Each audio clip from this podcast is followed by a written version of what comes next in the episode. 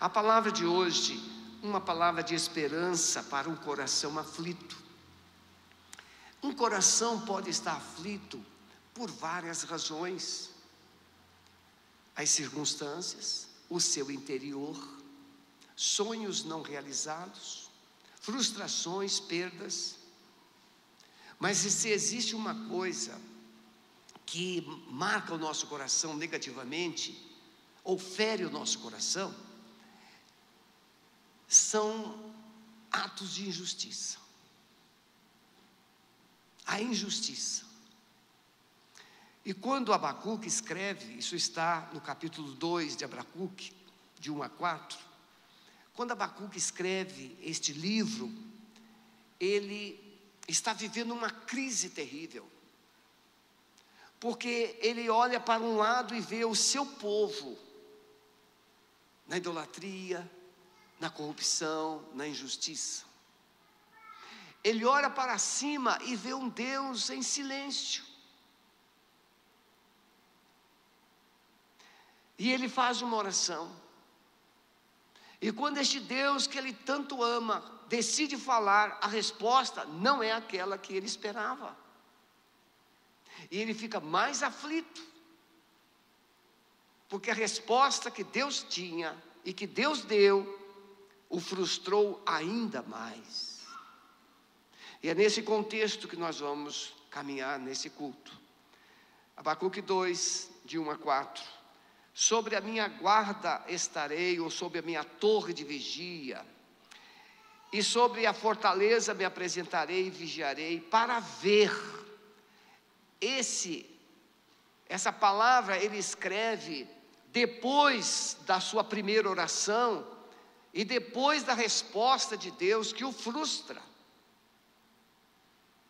Depois do silêncio, Deus dá uma resposta, e essa resposta fulmina o coração do profeta, e ele diz assim: Olha, eu vou subir na torre de oração, eu vou orar, eu vou clamar, eu vou vigiar, eu vou ficar escutando para ver o que o Senhor vai me falar.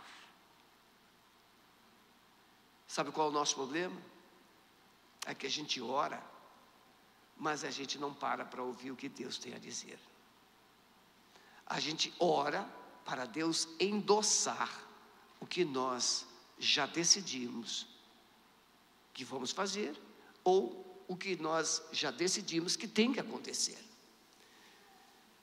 Então Deus responde a ele e diz assim: escreve a visão e torna bem legível sobre tábuas, para que a possa ler quem passa correndo. Porque a visão é ainda para um tempo determinado, mas se apressa para o fim e não enganará. Se tardar, esperam porque certamente virá e não tardará. Agora, essa é a visão que Deus mandou Abacuque escrever. Eis que a sua alma, ou numa outra versão, eis que os soberbos, a sua alma está orgulhosa e não é reta nele, mas o justo viverá pela sua fé. A resposta de Deus é: escreve Abacuque de uma forma bem clara, letras grandes, para que possam ler aqueles que passam até correndo. Eu resisto os soberbos, mas eu espero que os justos vivam pela fé. Então, essa visão do profeta Abacuque, que ele viveu no período pré-exílio, Abacuque, ele foi contemporâneo de Jeremias. Jeremias profetizou aproximadamente 50 anos. Alguns dizem mais exatamente 47 anos. E Jeremias foi o profeta chorão, profeta do coração quebrantado, porque durante esse tempo todo, esses anos todos em que ele proclamou a palavra do Senhor, não houve um uma pessoa sequer que tenha se arrependido diante de Deus. Quanto mais Jeremias pregava, mais o povo ficava endurecido e rebelde. No capítulo 20 do, do livro de Jeremias, ele diz assim: Senhor, o Senhor me iludiu. Eu clamo, eu grito, eu prego. Mas quanto mais eu falo, mais eles se endurecem. O Senhor me iludiu, o Senhor me enganou. Pelo que eu disse no meu coração, não vou falar mais. No entanto, como um fogo dentro de mim, queimava, e eu não conseguia ficar em silêncio. E aí ele começa, em vez de dizer que não vai fazer mais, ele começa a adorar a Deus, ele começa a exaltar a Deus.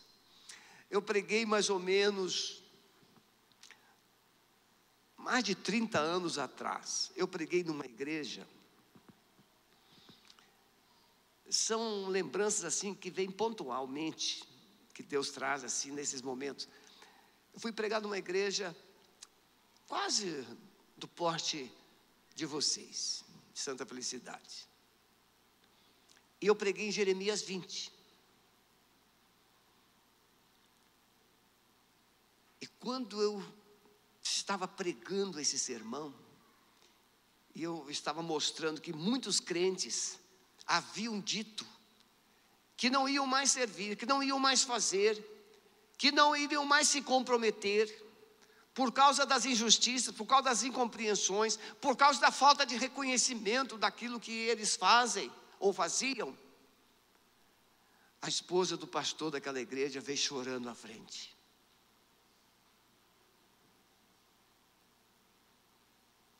Se ajoelhou. Ela era regente do coro da igreja. E ela havia sofrido muito com ingratidões, injustiças, com decepções. E ela havia dito aqui essas palavras recentemente.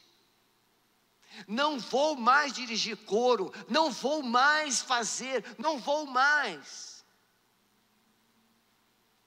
Naquele dia, ela se recompôs, ela pediu perdão e ela se recolocou na posição que Deus havia colocado. Talvez você que esteja nos ouvindo pela internet, você tenha dito assim: não frequento mais igreja, igreja é tudo igual, só se preocupa com meu tempo, com meu dinheiro. E talvez você que esteja aqui e venha ou está vindo meio desconfiado, frustrado com alguma coisa que não aconteceu do seu jeito. Alguém não te visitou, alguém não te abraçou, alguém não te deu um presente no seu aniversário. Talvez a sua namorada ou namorado tenha te deixado. E você diz: Não vou fazer mais. Chega, Deus não, não, não abençoa a minha vida. Pois é, eu queria que você fosse, ocupasse o, o ministério de Jeremias um mês só.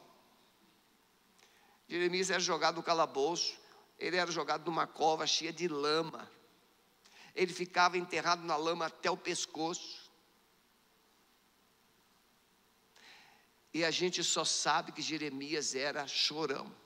Mas quem é que não choraria? Bofetadas, injustiças. Você Tente imaginar Deus falando assim para Jeremias: Ó oh, Jeremias, vai lá e fala isso. Ele apanhava. Jeremias, volta lá, fala isso. Ele apanhava de novo. Jeremias, vai lá e diz isso. Ele era pra, ia para a cadeia. Jeremias, vai lá para isso. Ele era lançado no poço. E diante desse quadro todo, Deus ainda diz assim: Jeremias, você não vai se casar.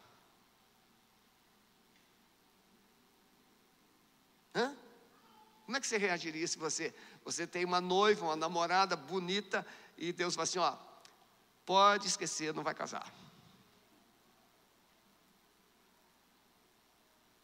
Mas Jeremias não abandonou. Sabe como é que termina a história de Jeremias?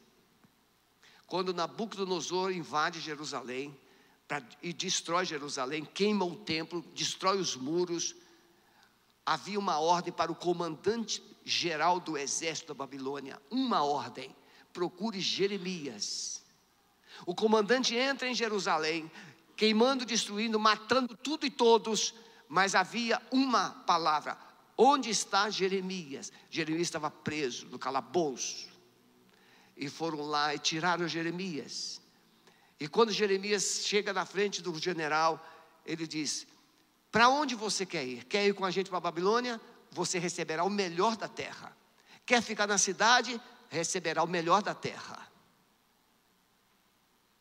Foi o único que não se tornou prisioneiro. Jeremias.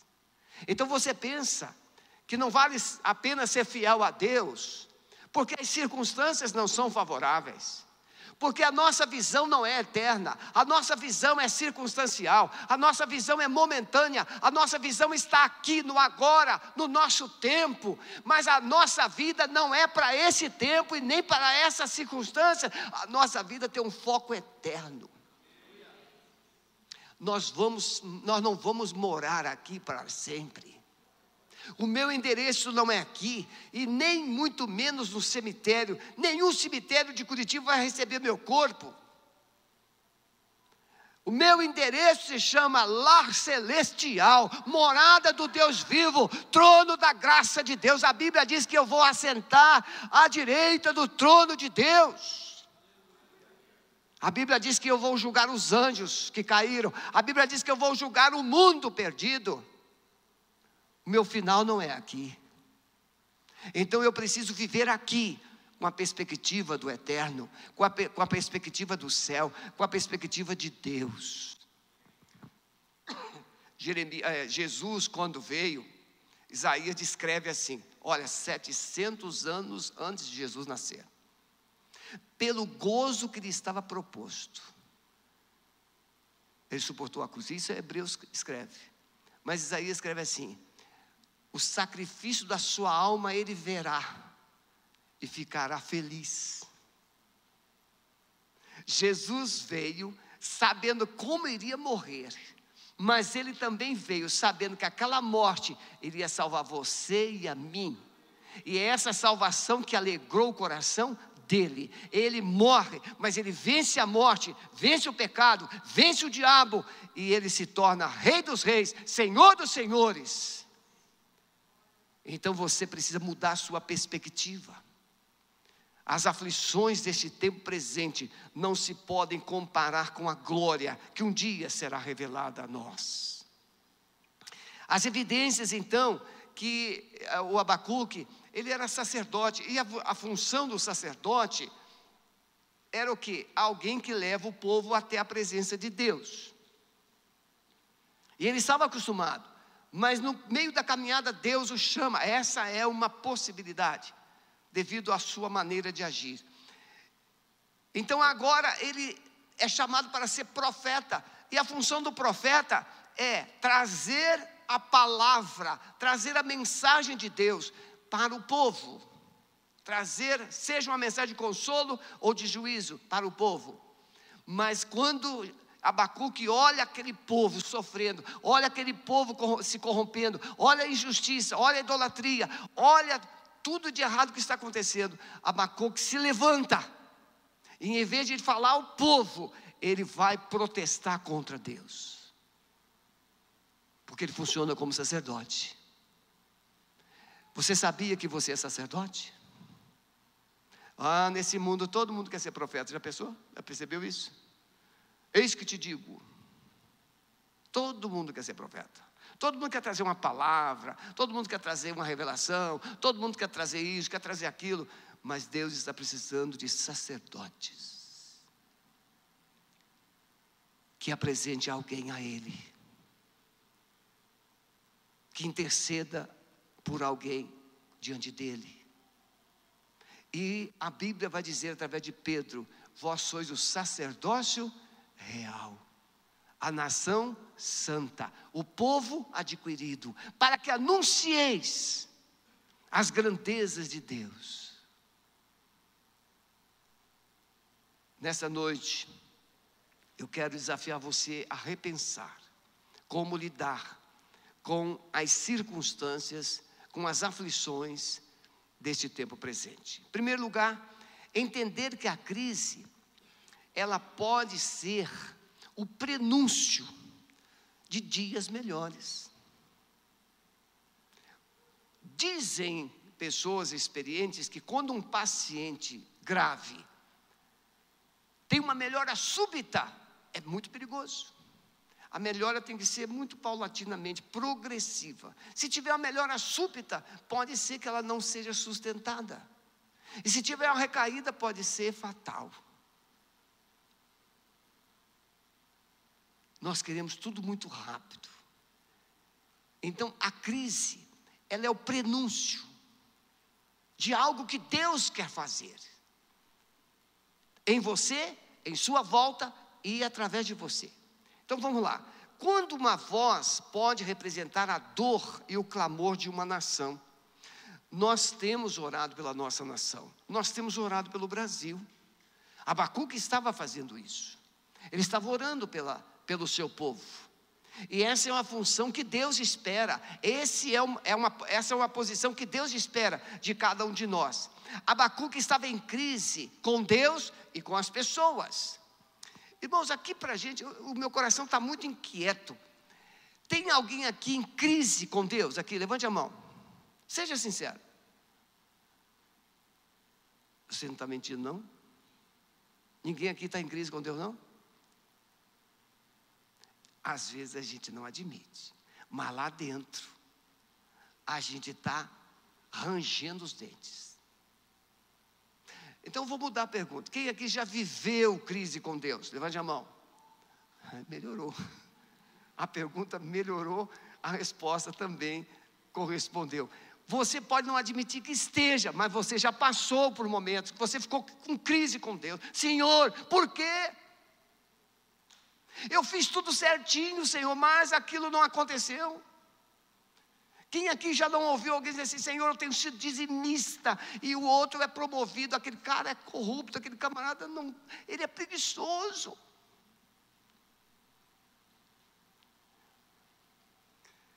A angústia de Abacuque é a mesma de muitos de nós, homens e mulheres que nós conhecemos, em cada lar, em cada família, em cada empresa, na cidade, na igreja.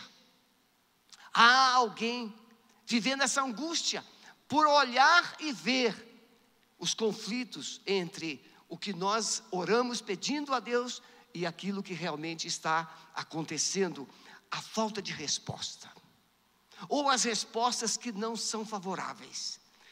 Precisamos entender que Deus não é a causa de nossas crises. Isso, é, isso está pacífico? Deus é a causa de um relacionamento conjugal conflituoso? Deus é a causa? Deus é a causa de termos algumas situações fora do nosso controle? Então, primeira coisa que a gente precisa entender: Deus não é a causa das coisas erradas ou das coisas ruins que estão acontecendo em nossa vida. Mas se nós entendermos que existem decisões, seja minha, seja sua, seja da igreja, seja da nação, decisões erradas. Hoje eu falei uma coisa lá no culto pela manhã, e a gente viveu lá na nossa casa. Eu disse que o amor de Deus, muitas vezes, ele não é entendido. Porque o amor de Deus diz assim: não, não vou te dar isso, não vou agir assim, isso não vai acontecer. E eu disse que muitas vezes uma criança quer dos pais alguma coisa, e os pais dizem: não, agora não, não está na hora. Não é muito difícil a gente encontrar no supermercado ou no shopping uma criança fazendo pirraça porque quer alguma coisa. Que os pais comprem alguma coisa. Não é difícil a gente encontrar. Algum, algumas horas, algumas vezes eu fico constrangido. A criança se joga no chão, faz um berreiro, faz uma pirraça, que eu, eu saio até de perto. Tamanho constrangimento. E eu disse: olha, muitas vezes a gente, lá no meu tempo, o João Brito, eu lembro, na casa do João, pastor João Brito, e aí ele colocava a Dudinha, só tinha a Dudinha ainda, a Dudinha sentadinha lá na escada, do cantinho do pensamento. Você sabe o que é o cantinho do pensamento? É quando Deus manda você ficar quieto num lugar, até que Ele diga o contrário. Quando o papai faz isso para uma criança, a criança pensa que a mamãe e o papai não gostam dela. E isso aconteceu. O meu neto Josué fez uma coisinha lá e a minha filha disse assim: vai lá no quarto, fica quietinho lá até a mamãe chamar, fica lá pensando o que é que você fez. Reproduziu. Aí ele foi, ele sabe que tem que ir. Foi. Depois de alguns minutos, a mãe falou assim: pode vir. E ele veio quebrantado, com aquele semblante triste. Três anos. Três anos. Com aquele semblante triste. Esperando que a mamãe dissesse: está tudo bem. Mas a mamãe não disse isso. A mamãe disse: peça perdão à sua mana. Você está entendendo o que eu estou falando? Muitas vezes você fica num tempo em que você não quer, não gosta, você chama isso tempo de castigo. E aí Deus fala assim: agora eu vou te levantar, vem cá. Aí você vai correndo, pois não, papai, pois não, papai, o que, que isso vai me dar? O que, que isso vai me dar? Não, não vou te dar. Vai lá pedir perdão. Por quê? Porque a maneira que Deus agiu com você, de colocar você num período de disciplina, foi porque você fez o que nunca deveria fazer. E isso não quer dizer que Deus perdoando você, Ele vai te recompensar, te dando coisas. Não, Ele vai consertar o seu caráter. Ele vai restaurar o seu coração. E é o que ele fez com Abacuque.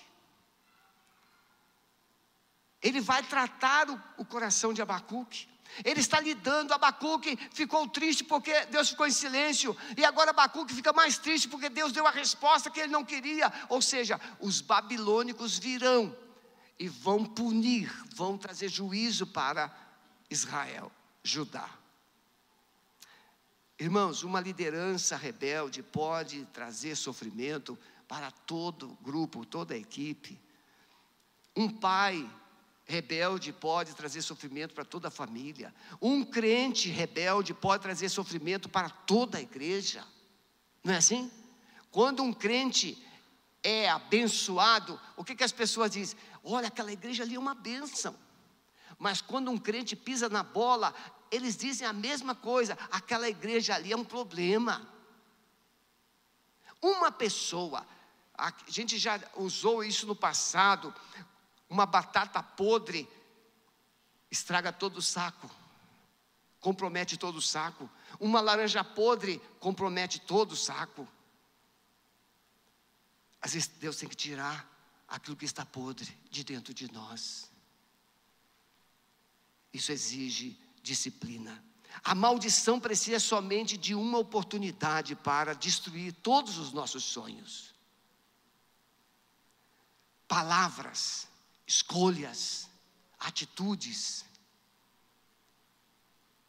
Eu tenho falado muito disso ultimamente. Palavras. Quais palavras têm saído dos nossos lábios nas horas mais difíceis de crise? Você lembra do deserto? Crise no deserto, faltava pão. Crise no deserto, faltava água. Crise no, deserto, o povo está com saudade de carne. E o povo murmurava, murmurava, murmurava murmuração resolveu o problema do povo no deserto? Não, irmãos. A murmuração multiplicou os anos de sofrimento. O povo entraria na terra em três meses, no máximo um ano. Mas Deus sabia que aquele povo não estava pronto para herdar a terra. Por quê? Porque eles havia saído do Egito, mas o Egito estava dentro dele. Tal qual nós saímos do mundo, mas nós carregamos o mundo dentro de nós. Deixamos a casa dos pais, mas carregamos os traumas da nossa família dentro de nós. E murmuramos, criticamos, ferimos pessoas. Então Deus tem que nos tratar. Tem que sarar a nossa alma. Então precisamos entender que Preste atenção nisso, por favor. Precisamos entender que um tempo de crise, a oração é o único remédio.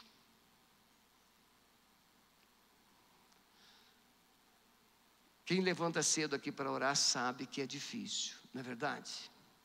acordar cinco horas da manhã e decidir orar. Se você estiver com a conta bancária normal, se você estiver com saúde, se o casamento e a família estiverem bem, você vai ter preguiça de levantar. Mas se o casamento estiver em crise, se a conta bancária estiver em vermelho e se as circunstâncias forem adversas, você vai pular da cama rapidinho.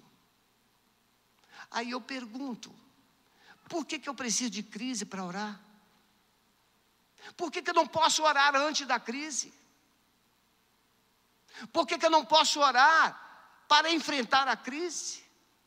Por que, que eu preciso de uma dor para orar, pedindo um milagre? Por que, que eu não posso viver um milagre? Olha como é diferente. Nós nos aproximamos de Deus quando perdemos o controle. Quando as circunstâncias nos movem a orar, quando o desespero nos lança aos pés do Senhor, quando o silêncio de Deus nos confunde e amplia a nossa crise. Mas tem uma coisa que me chama muita atenção, meus irmãos é que quando Deus diz não, ou quando Deus dá uma resposta que nós não gostamos, é porque Ele está esperando a nossa resposta diante das circunstâncias. Quando Deus fecha uma porta, não é só para você orar. Muitas vezes, uma crise na sua vida não é só para você esperar um milagre, mas é para você deixar Deus restaurar sua vida. A crise muitas vezes é uma maneira de Deus cercar você, para permitir que Ele restaure você e não as circunstâncias. Por exemplo, um casamento em crise, é fácil o cônjuge feminino dizer que a culpa é do masculino, não é difícil o masculino dizer a culpa é do feminino, e nós então lançamos a culpa um no outro, e eu quero que você me aponte um casamento que foi restaurado, um cônjuge apontando a culpa do outro. Mas um casamento é restaurado quando um cônjuge reconhece onde ele precisa mudar. E quando esse cônjuge reconhece que ele precisa mudar, ele deixa de ver o defeito do outro e passa a permitir que Deus restaure suas falhas suas feridas, e ele se torna um canal de mudança dentro do seu casamento. Você está entendendo isso? Mas a pessoa ferida fere o outro. Segundo lugar, entender que a resposta de Deus pode ampliar ainda mais a crise. Abacuque tinha uma crise por causa do silêncio. Abacuque tinha uma crise por causa do povo vivendo errado. Mas agora, quando Deus decide abrir a boca e falar com Abacuque, responder a Abacuque, Abacuque ficou ainda numa crise mais profunda, porque a resposta de Deus não era a que ele esperava. Eu leio alguns livros de libertação e lembro uma vez que eu li livro de Neil Anderson. E tem dois livros também bons, Poder do Louvor e o Louvor que Liberta. Um desses livros traz uma história que um casal tinha uma filha vivendo uma rebeldia sem precedentes. Saiu de casa, foi viver a vida, drogas, vícios, a vida da noite. E aí descobriram que o pastor David Wilson era muito, esse pastor David Wilson, ele era um homem muito usado por Deus. Ele pregou 57 anos para pessoas envolvidas nos cativeiros das ruas, das drogas, dos vícios. E aí chegou, o casal chegou lá e ele falou assim: Eu vou orar pela sua filha, mas se a senhora decidir dar graças a Deus pela filha que tem a senhora adorar a Deus pela filha que tem. E a mulher ficou muito revoltada: como é que eu vou agradecer a Deus se ela está vivendo esse tipo de vida? Se a senhora não conseguir agradecer a Deus pela sua filha, eu não posso orar pela sua filha. E ela se levantou e foi saindo, o marido a chamou, falou assim: meu, meu bem, não custa nada. Vamos, vamos obedecer. E mesmo não entendendo, mesmo contrariada, ela obedeceu, repetiu a oração, agradecendo a Deus. Senhor, eu te louvo porque minha filha saiu de casa. Eu te louvo porque minha filha está nessa, nessa vida torta. Eu te louvo porque o Senhor tem um propósito nesse, nessa situação toda. E ela começou a adorar. E eu creio, Senhor, que o Senhor tudo pode. E aí, pastor fez uma oração profética. Eu já tive muitas experiências com oração profética. Tente imaginar um homem está 15 dias longe aqui de Curitiba, a esposa chega lá na Alameda, fala assim: meu esposo foi para a Inglaterra, tem 15 dias, ele não liga, não deu notícia, não sei o que é está acontecendo, e eu vou fazer o quê? Eu vou dar um conselho para aquela mulher com duas crianças pequenas chorando. Eu falei assim, minha irmã, só tem uma coisa, vamos orar. E aí eu fiz uma oração profética. Qual o nome do seu marido? É fulano. Fulano de tal, onde você está, em nome de Jesus, ligue para sua mulher hoje, porque ela está aflita. Foi só isso. Quando ela chegou em casa, o telefone tocou. Ele estava preso na alfândega, na imigração inglesa. E naquele momento, chegou um guarda e falou assim: Você vai ser deportado. E ele disse: Deixa eu dar um telefonema primeiro. E ele telefonou para a esposa. Na mesma noite. Isso foi no culto da noite. Então foi isso que aquele pastor fez. Ele orou por aquela filha. Fulano, onde você está, ouça a voz do Senhor. Abra os olhos. Deus não te fez para viver isso que você está vivendo. Deus tem coisas melhores. Olha a imundícia que está em sua volta. E ele começou a orar profeticamente para ela enxergar, para ela entender, para ela compreender os erros. E foram embora.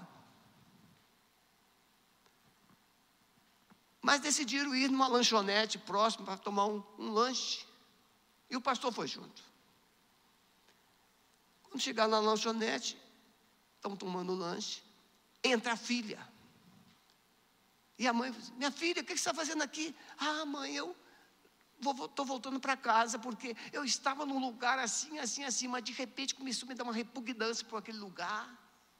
Comecei a me sentir, comecei a enxergar o lixo, comecei a perceber a miséria, comecei a perceber os meus erros, e eu quero voltar para casa, mamãe. Você está entendendo isso, igreja? A visão de Deus é muito diferente da nossa visão. Muitas vezes, uma, pessoa, um filho, um casamento não vai mudar com regras fáceis. Na crise, nós experimentamos um sobrenatural de Deus. E Deus tem feito isso. Isso aconteceu agora recente. Eu poderia contar aqui muitas outras experiências dessa natureza. Então podemos nos surpreender com a resposta de Deus em tempo de crise. A resposta de Deus pode ser mais dolorosa do que aquilo que nós imaginamos e esperamos. E agora, ouça, escuta, quando o silêncio de Deus pode significar uma expectativa a seu respeito. Deus está em silêncio, Deus não responde porque Ele está esperando que você dê um passo. Deus não responde, Deus está em silêncio, porque você sabe que algo precisa ser feito. Quer ver um exemplo bíblico? Jó. Jó é um homem reto, temente a Deus, homem justo, um homem amado por Deus, elogiado por Deus. José no Egito, da mesma forma. Jó, como prova, ele perdeu os bens, perdeu os filhos, perdeu tudo, perdeu a própria saúde. E foi, não sabemos mensurar o tempo que Jó passou aquela prova, aquela dor, aquele desprezo. Jó diz que as crianças zombavam dele. Aquelas pessoas que antes paravam para escutar os conselhos de Jó, aquelas pessoas que antes paravam para escutar a sabedoria de Jó, agora passavam e cuspiam, porque na visão daquele povo, Jó estava sendo punido por Deus porque tinha alguma coisa errada na vida de Jó. Então, além de Jó perder a família, além de Jó perder os bens, além de Jó perder a, a, a saúde, Jó perdeu a confiança, a honra de todos. Tente imaginar, Jó tinha motivo para estar magoado? Jó tinha motivo para estar amargurado? Jó tinha motivo para querer que Deus jogasse fogo do céu sobre aquelas pessoas? Tinha. Mas agora preste atenção. No final da história, no final livro, do livro de Jó, o que, que acontece? Deus chama, o Eli faz, e fala assim: você vai lá, pega animais, faz sacrifício e você vai lá. E pede o meu servo Jó para orar por você. Se ele orar por vocês, eu vou perdoar vocês. E é melhor que ele ore. E aí ele foi. Sabe o que que fez? Sabe, sabe o que aconteceu? O Jó orou. Mas a oração de Jó não só livrou ele faz e seus amigos do juízo divino, a oração de Jó, aí está escrito assim: enquanto Jó orava, Deus transformou o seu cativeiro em vitória.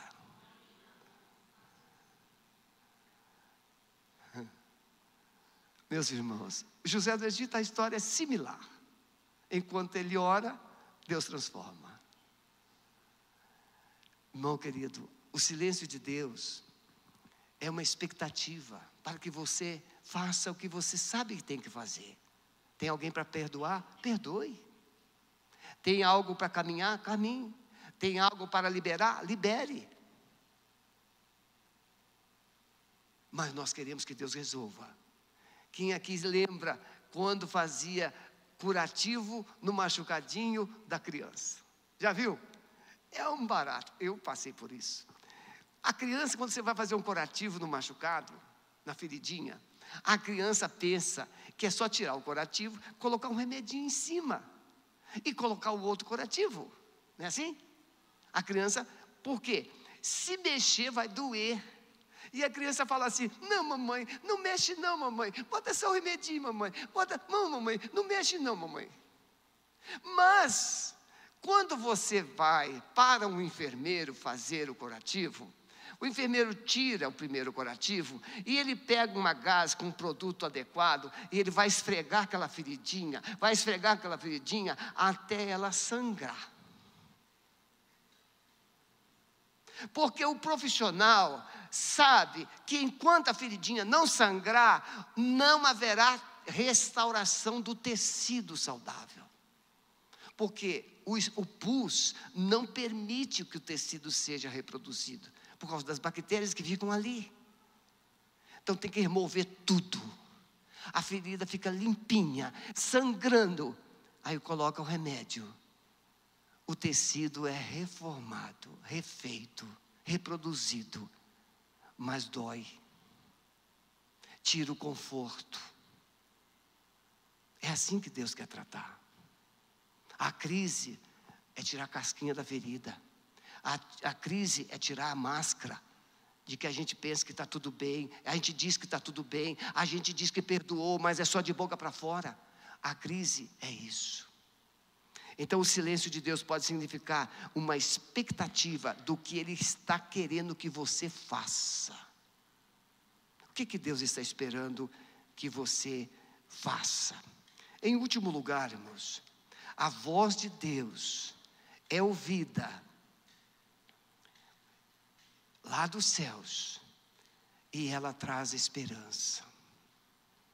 Nós oramos e Deus responde, e essa resposta de Deus do céu traz esperança. Tente imaginar Abraão ouvindo Deus falar assim: Abraão, Pega o teu filho, o teu único, aquele que tu amas, vai lá no monte Moriá e sacrifica. Abraão pega aquele filho e vai, caminhando. Não sabemos quantos dias foram, mais ou menos. Mas ele chega lá.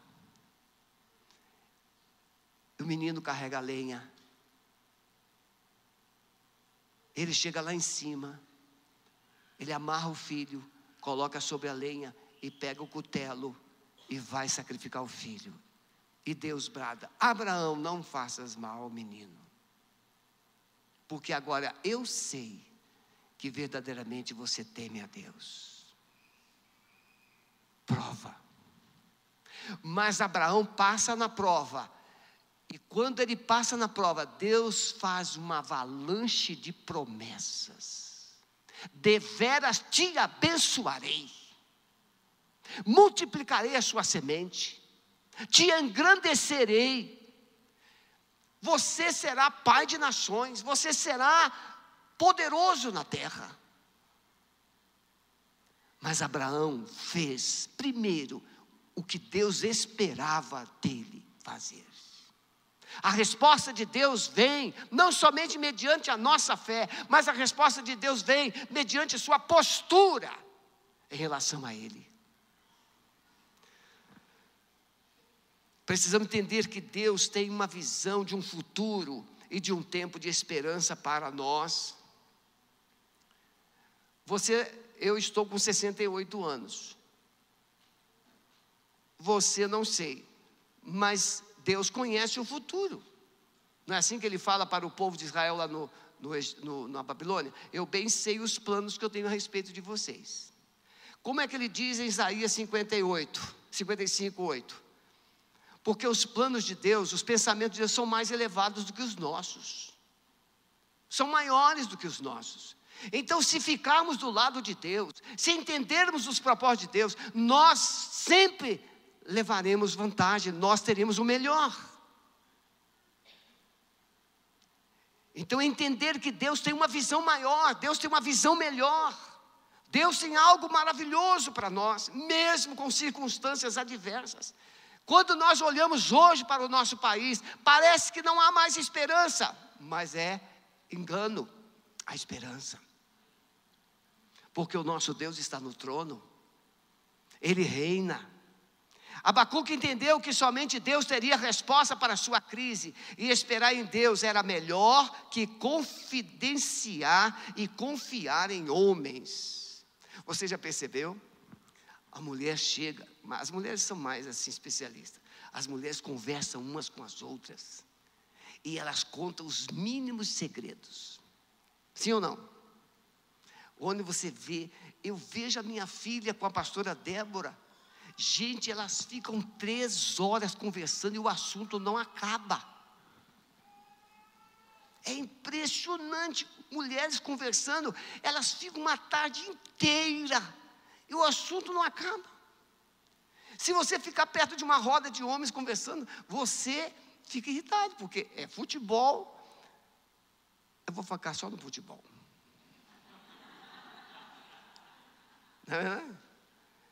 E aí, agora as mulheres não, as mulheres falam delas, das emoções delas, dos sonhos delas, das dores delas, das circunstâncias que elas vivem. As mulheres falam delas.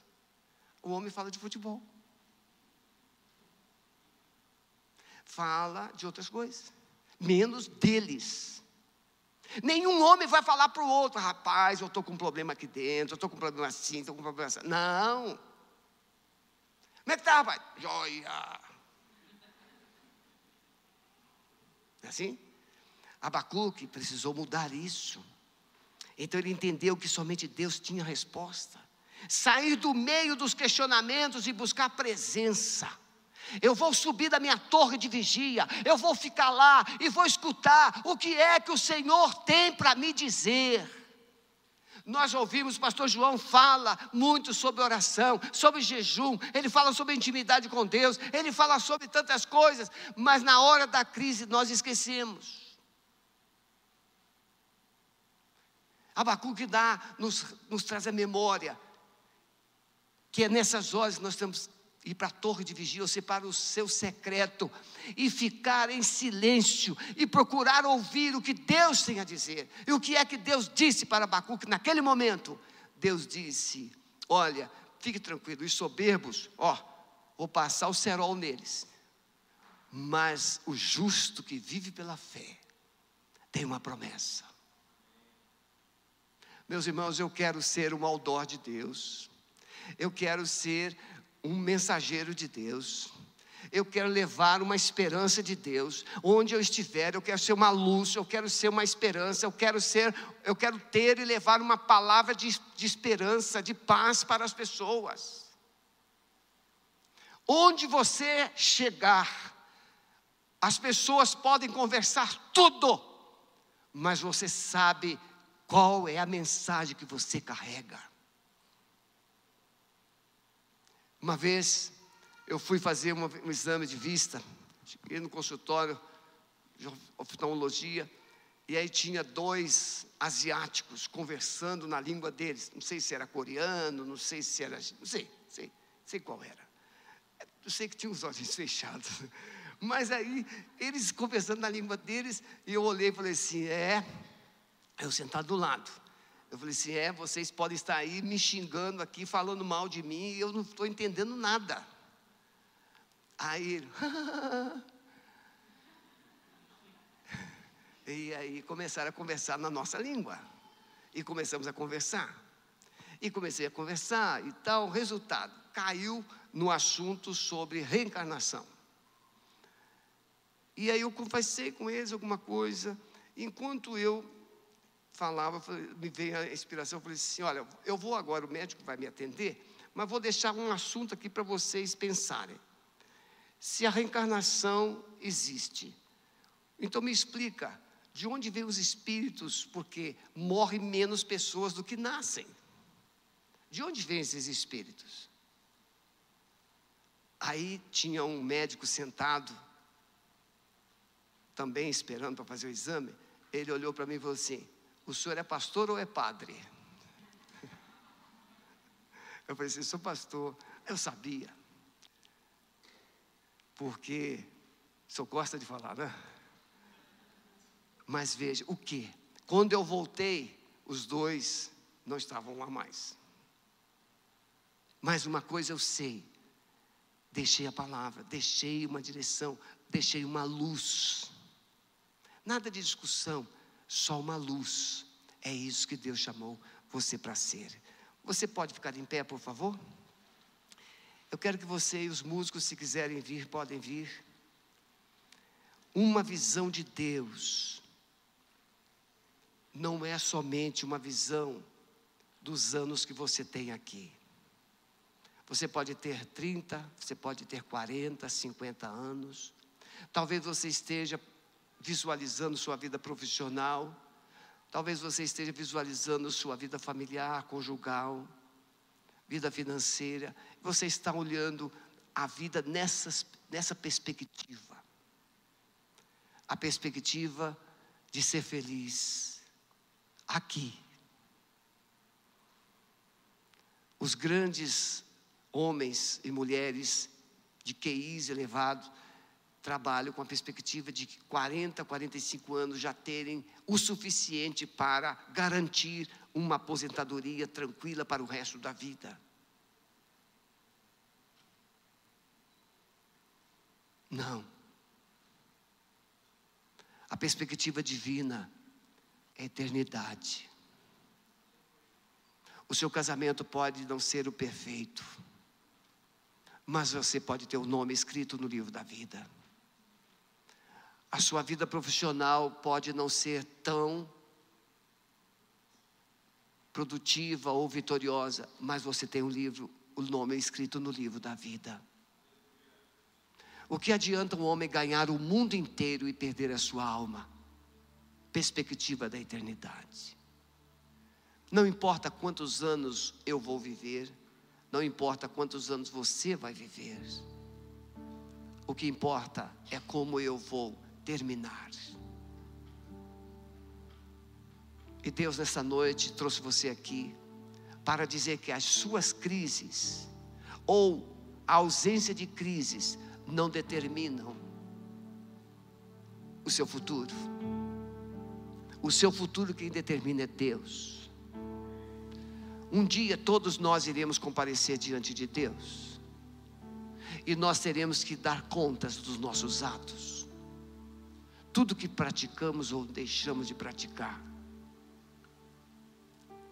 Feche os seus olhos uns segundinhos e comece a pensar. Se você hoje fosse chamado diante do trono de Deus,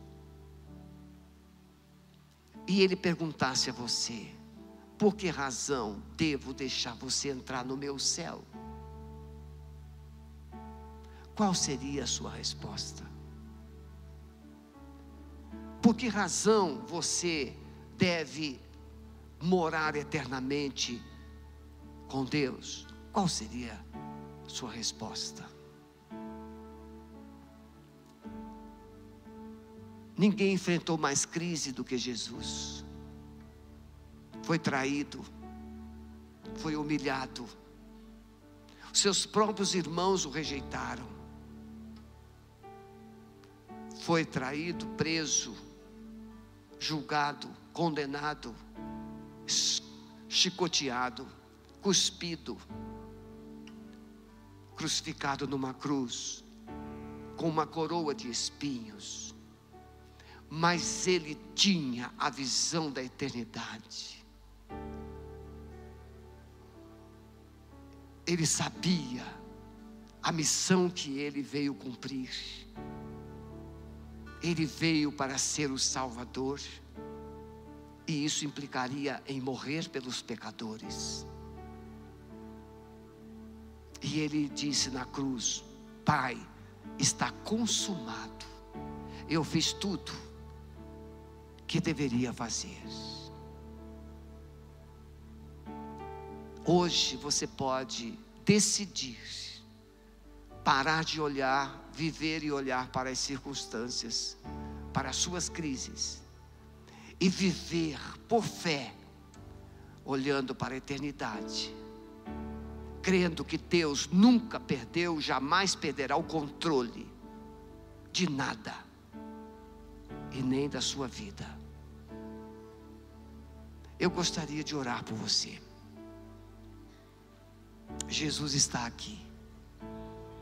E Ele está chamando você para uma caminhada de fé. O justo viverá pela fé.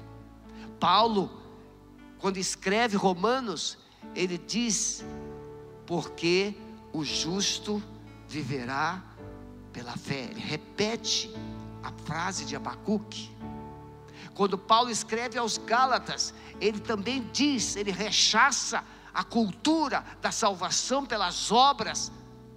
E ele diz: o justo será justificado pela fé. Você não vai comparecer diante do tribunal de Deus para dizer o que fez você vai comparecer diante do tribunal de Deus para dizer no que você creu e viveu.